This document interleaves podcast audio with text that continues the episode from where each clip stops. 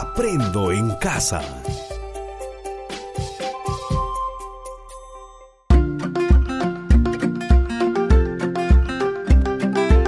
Queridos estudiantes, los invitamos a participar en el desarrollo de las sesiones de aprendizaje que hemos preparado para ustedes. Aprendo en casa.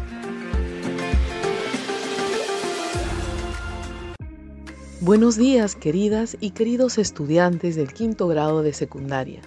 Reciban el cordial saludo de la profesora Nancy Dueñas. Estoy segura que todos y todas seguimos cumpliendo con las indicaciones para protegernos y proteger a nuestras familias. La prevención está en tus manos. Recuerda que tú puedes hacer la diferencia. Lávate las manos frecuentemente con agua y jabón por 20 segundos como mínimo Mantén el distanciamiento social, un metro de distancia como mínimo entre persona a persona. Usa la mascarilla de protección cada vez que salgas a la calle y procura no tocarte la cara con las manos sucias.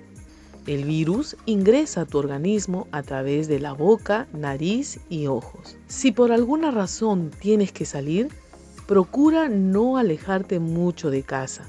No realices visitas o reuniones familiares.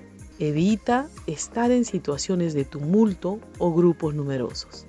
Cumplir con estas normas es la mejor forma de prevenir el contagio de cualquier virus. Estimados padres y madres de familia, su labor es de suma importancia en el acompañamiento al desarrollo de los aprendizajes de sus hijos. Los invitamos a participar junto a ellos porque necesitan de su apoyo para lograr los aprendizajes de esta sesión. Estimado docente, es importante que sigas la secuencia de la sesión radial para que puedas apoyar el trabajo de tus estudiantes y brindar orientaciones, acompañamiento y retroalimentación a las actividades de esta sesión y lograr el reto de la experiencia de aprendizaje. Recuerda que puedes aclarar conceptos y fortalecer el desarrollo de la competencia. Estimados estudiantes, antes de iniciar con la sesión radial, te recomendamos lo siguiente. Prepara anticipadamente un espacio para que puedas trabajar. Ten a la mano un cuaderno y todo lo que necesites para tomar apuntes. Coordina con tus padres o tutores para evitar todo tipo de interrupciones durante la emisión de la sesión radial. Queridos estudiantes del quinto grado de secundaria, esta sesión es parte de la experiencia de aprendizaje gestionando riesgos desde mi proyecto de vida. Esta experiencia de aprendizaje la compartimos con las áreas de comunicación, matemática, ciencia, tecnología y desarrollo personal, ciudadanía y cívica. La sesión de hoy corresponde al área de ciencias sociales y tiene como título Identificamos situaciones y zonas de riesgo en nuestra comunidad y las relacionamos con nuestro proyecto de vida. Volvamos a ver de qué trata nuestra sesión el día de hoy para que puedas tomar nota de ello. Identificamos situaciones y zonas de riesgo en nuestra comunidad y las relacionamos con nuestro proyecto de vida. El propósito de nuestra sesión es explicamos la relación entre los riesgos y amenazas en mi comunidad y nuestro proyecto de vida. Muy bien, para iniciar la sesión te invitamos a tomar apuntes de los aspectos que consideres más importantes en la actividad. Queridas y queridos estudiantes del quinto grado de secundaria, en esta sesión continuamos conversando sobre la gestión de riesgos y su relación con nuestro proyecto de vida. El mundo cambia y se transforma rápidamente. Y esos cambios y transformaciones trae una serie de desafíos cada vez mayores desafíos de cómo lidiar con el calentamiento global, cómo resolver la escasez del agua, el hambre y curar enfermedades, solo por mencionar algunas. Con pandemia y sin ella, esos cambios y transformaciones en el mundo no se detienen, generando una sociedad del conocimiento e incertidumbre. Por ello, es probable que en un futuro inmediato tengas que superar miles de indecisiones que te hagan titubear frente a las experiencias y demandas de nuestra sociedad. Algunas de esas exigencias están relacionadas con el cambio de los empleos tradicionales y el surgimiento de otro tipo de empleos, formaciones técnicas profesionales o actividades emprendedoras. Otro aspecto importante que tienes que conocer es sobre los riesgos o amenazas externas que pueden afectar tus decisiones futuras y por ende tu proyecto de vida. A continuación quiero compartir con ustedes una noticia presentada por el diario Perú 21. Presta mucha atención y toma nota de los aspectos que consideres importantes. Loreto, caserío Suniplaya, corre peligro por erosión fluvial e inundación según informe técnico. El Instituto Geológico Minero y Metalúrgico realizó una evaluación y calificó el caserío Suniplaya del distrito de Yurimaguas en la región Loreto como zona de muy alto peligro por erosión e inundación fluvial, comprometiendo la seguridad de las viviendas, población e infraestructura de dos colegios.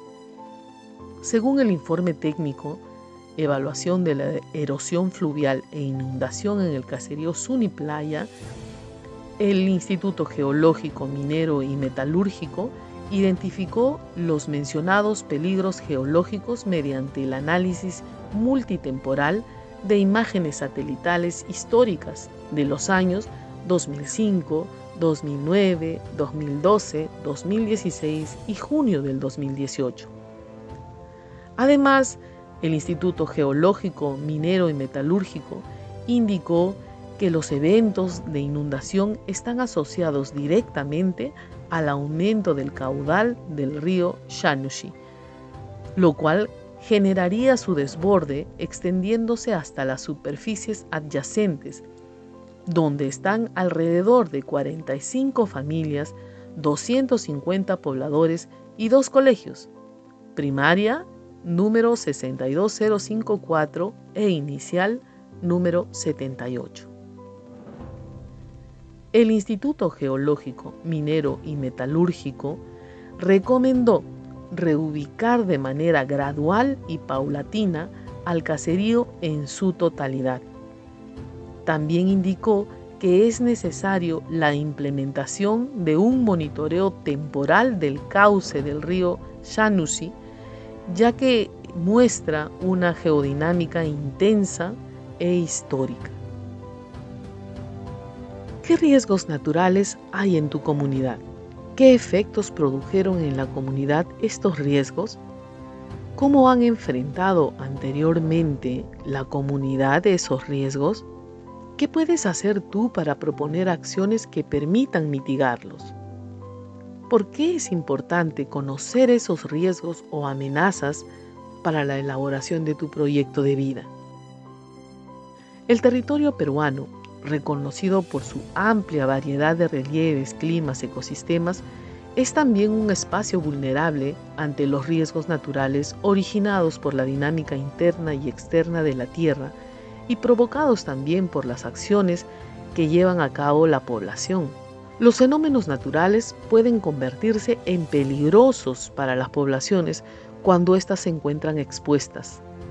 En tal sentido, es trascendental la preparación de la población para evitar esos desastres. Situaciones de riesgo y amenazas naturales en el país. Te presento algunos riesgos naturales a los que estamos expuestos y que seguramente pueden darse también en tu comunidad, en tu región. Uno de esos riesgos, por ejemplo, son las inundaciones. Son comunes en las zonas deprimidas del relieve cuando el agua proviene de las intensas lluvias, el desborde de los ríos, de la fusión de la nieve, del aumento de las mareas, ocupan esos lugares periódicamente. Este suceso trae efectos negativos en las poblaciones que se desarrollan o llevan a cabo sus actividades cotidianas en estos lugares. Friajes, eh, un fenómeno climático natural, súbito e intenso de corta duración que se produce en la Amazonía y en las regiones surandinas del Perú, como Huancavelica, Ayacucho, Apurímac, Arequipa, Cusco y Puno. Se originan cuando la masa de aire frío proveniente del anticiclón del Atlántico entran en el continente americano. Se caracteriza por nevadas en las zonas andinas y el descenso considerable de las temperaturas en la Amazonía. Otra situación de riesgo son las heladas, que son fenómenos frecuentes en las zonas altoandinas de nuestro país. Se producen cuando la temperatura del aire desciende por debajo de los 0 grados y el agua de la superficie en forma de vapor, riachuelos y estanques se solidifican, ocasionando daños en los animales, en la población. Los sismos. Un sismo o un terremoto es un fenómeno natural que consiste en una sacudida de la superficie terrestre producida por el movimiento de las capas interiores de la Tierra. Ya sabemos todos los daños que ocasionan el sismo, más aún cuando no estamos preparados. Fenómeno del niño aún no se cuenta con una explicación que permita entender con toda certeza los factores que lo desencadenan. La base tiene lugar cuando la temperatura superficial del Océano Pacífico aumenta unos 5 o más grados. Este aumento de temperatura provoca una mayor evaporación de las aguas marinas y por ende una mayor intensidad de precipitaciones, ocasionando desastres e inundaciones en la población por lluvias intensas.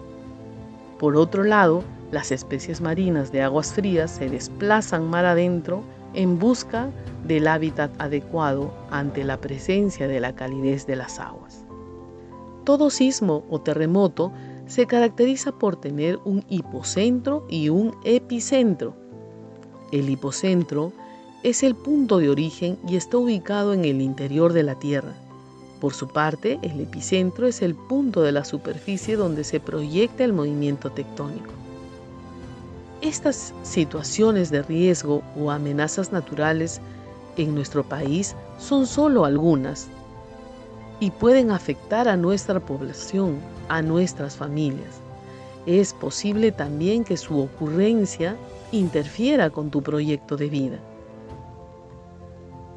¿Cuál de ellas se ha presentado en tu comunidad? ¿Cómo afectó a la comunidad? ¿Cómo respondió la comunidad frente a estas situaciones? La ocurrencia de desastres y la gravedad de los daños originados por, estos, eh, por estas situaciones de riesgo se relacionan directamente con el grado de preparación que tiene la población para afrontar los peligros naturales. Los desastres se pueden prevenir o disminuir sus efectos en la población si se toman las medidas preventivas de acuerdo con la gestión de riesgos. ¿Y qué es la gestión de riesgos? La gestión de riesgos es un proceso social cuyo fin último es la prevención, la reducción y el control permanente de los factores de riesgo, así como la adecuada preparación y respuesta ante situaciones de desastre. La gestión de riesgo es un proceso integrador que necesita cuatro aspectos fundamentales para su implementación. 1. La decisión política. 2 los estudios técnicos. 3. La asignación del presupuesto. Y 4. Y, muy importante, es la participación de la población. Algunos aspectos claves que tienes que conocer para elaborar propuestas que ayuden a mitigar o reducir o eliminar los riesgos y amenazas en el entorno donde tú vives tiene que ver con lo siguiente. Identificar las zonas de riesgo que existen en tu comunidad. Determinar el grado de vulnerabilidad de los miembros de la comunidad. determinar el impacto socioeconómico que puede provocar estas situaciones o amenazas si no se desarrollara ninguna acción de prevención. Identificar quiénes son los actores e instituciones directamente involucradas en la gestión adecuada de estos riesgos o amenazas. Establecer cuáles son las acciones que debería desarrollar de manera inmediata los ciudadanos y las familias que permitan mitigar la situación de riesgo o amenaza identificada. Todos estos aspectos señalados deben plasmarse en un plan de gestión de riesgos que involucre tanto a la ciudadanía como a los líderes y autoridades locales.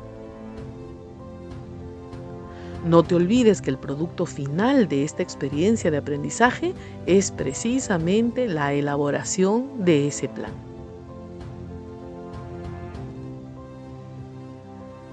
Muy bien, hemos explicado todas las amenazas y riesgos que puede vivirse en tu comunidad o región. En muchas ocasiones nosotros podemos proyectar metas, objetivos personales hacia el futuro, las que se pueden hacer visibles en nuestro proyecto de vida, como ya lo hemos señalado en el área de desarrollo personal, ciudadanía y cívica. Elaborar un proyecto de vida implica identificar las fortalezas y amenazas. Por eso es muy importante que como parte de la elaboración de tu proyecto de vida, identifiques con claridad cuáles son las amenazas o riesgos que enfrenta tu comunidad y cómo tú, desde identificar esas amenazas y reconocer la manera como la comunidad las enfrentó, puedes ahora proponer acciones de solución o mitigación.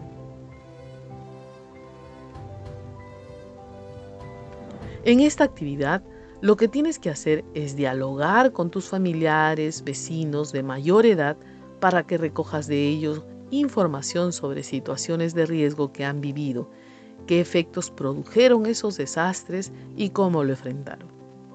Y con toda esa información, tú puedas elaborar un friso cronológico. ¿Sabes qué es un friso cronológico? La elaboración de un friso cronológico es un procedimiento para ordenar los acontecimientos y hechos históricos en una secuencia temporal. Consiste en situar los hechos históricos sobre una línea de tiempo en la que representes justamente el tiempo cronológico, sucesión regular de meses, años. El friso presenta tantos colores como aspectos quieras representar en el friso. Por ejemplo, si has identificado en tu comunidad o región tres situaciones de riesgo, tendrás tres colores. En cada color puedes explicar lo ocurrido con gráficos, fechas y datos que hayas encontrado en tu investigación. Ordena los colores por fechas en las que sucedieron. Pega las imágenes y cuadros de colores secuencialmente.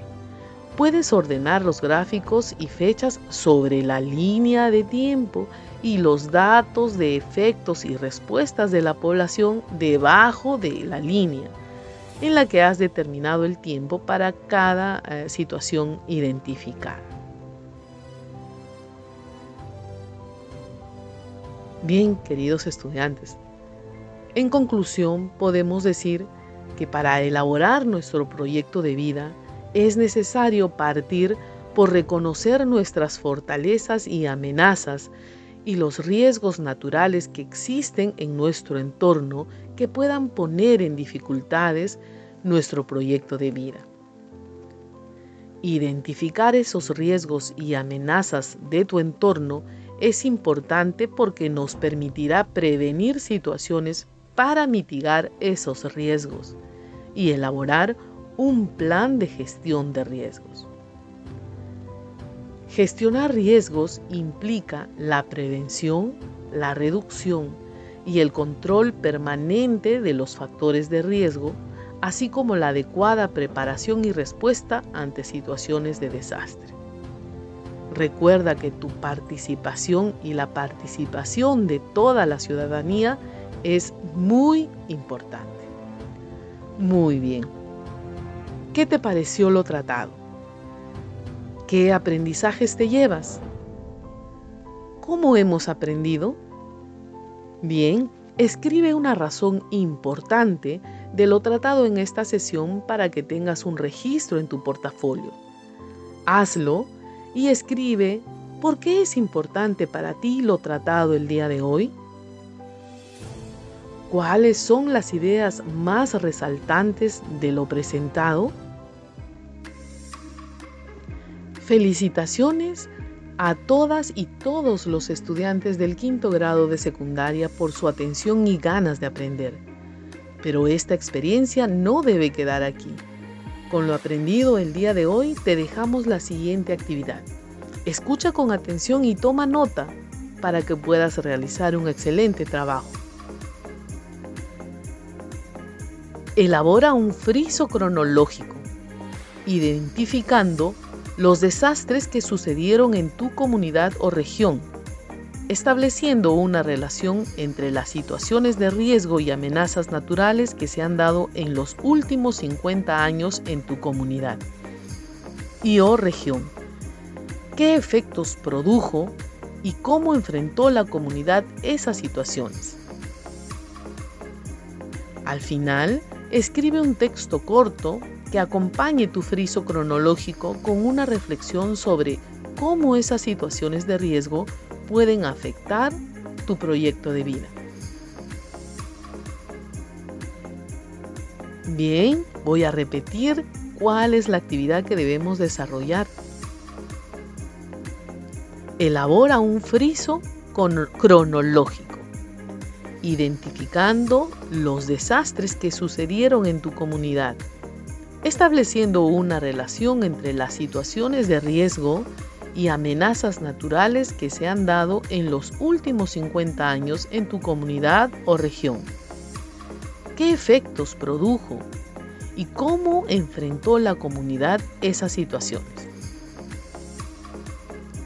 Escribe un texto corto al finalizar que acompañe tu friso cronológico con una reflexión sobre cómo esas situaciones de riesgo pueden afectar su proyecto de vida. Muy bien. Para elaborar ese friso debes tener en cuenta los siguientes criterios para que tu trabajo quede correctamente elaborado. Debes utilizar fuentes diversas, ¿no? fuentes orales porque vas a conversar con tu familia, con los integrantes de tu comunidad para identificar las situaciones de riesgo que han enfrentado en los últimos 50 años. Establece una línea de tiempo entre las situaciones de riesgo y amenaza que se dieron en tu comunidad o región, los efectos que produjeron y cómo enfrentaron estas situaciones. Y explica cómo las condiciones de riesgo de tu comunidad pueden afectar tu proyecto de vida. Para desarrollar la actividad, revisa tus apuntes de lo trabajado el día de hoy. Pon en práctica toda tu creatividad y recuerda que puedes recibir la orientación de tu profesor o profesora para concluir con éxito la actividad. Una vez que hayas terminado la actividad, envía tu trabajo al profesor o a la profesora por el medio que hayan acordado previamente. Guarda tu trabajo en el portafolio o cuaderno que tengas designada para esta área. Te recuerdo nuevamente que puedes recibir la ayuda de tus familiares y la orientación de tu profesor o profesora. Sé que realizarás un excelente trabajo. Estimado docente, recuerda que tú también eres un actor clave en este aprendizaje. Comunícate con tus estudiantes. Usa el mejor canal para este fin por medio de llamadas telefónicas, mensajes de texto o correo electrónico, según lo acordado con las familias como canal de comunicación. Recuerda que es necesario orientar a los estudiantes sobre el uso de las fuentes y puedas aclarar conceptos con ellos, orientarlos en el desarrollo de sus competencias y acompañarlos para desarrollar la actividad propuesta, brindándoles retroalimentación permanente y oportuna. Queridos estudiantes, esperamos que esta experiencia vivida te ayude a fortalecer tus competencias. Hasta nuestro próximo encuentro.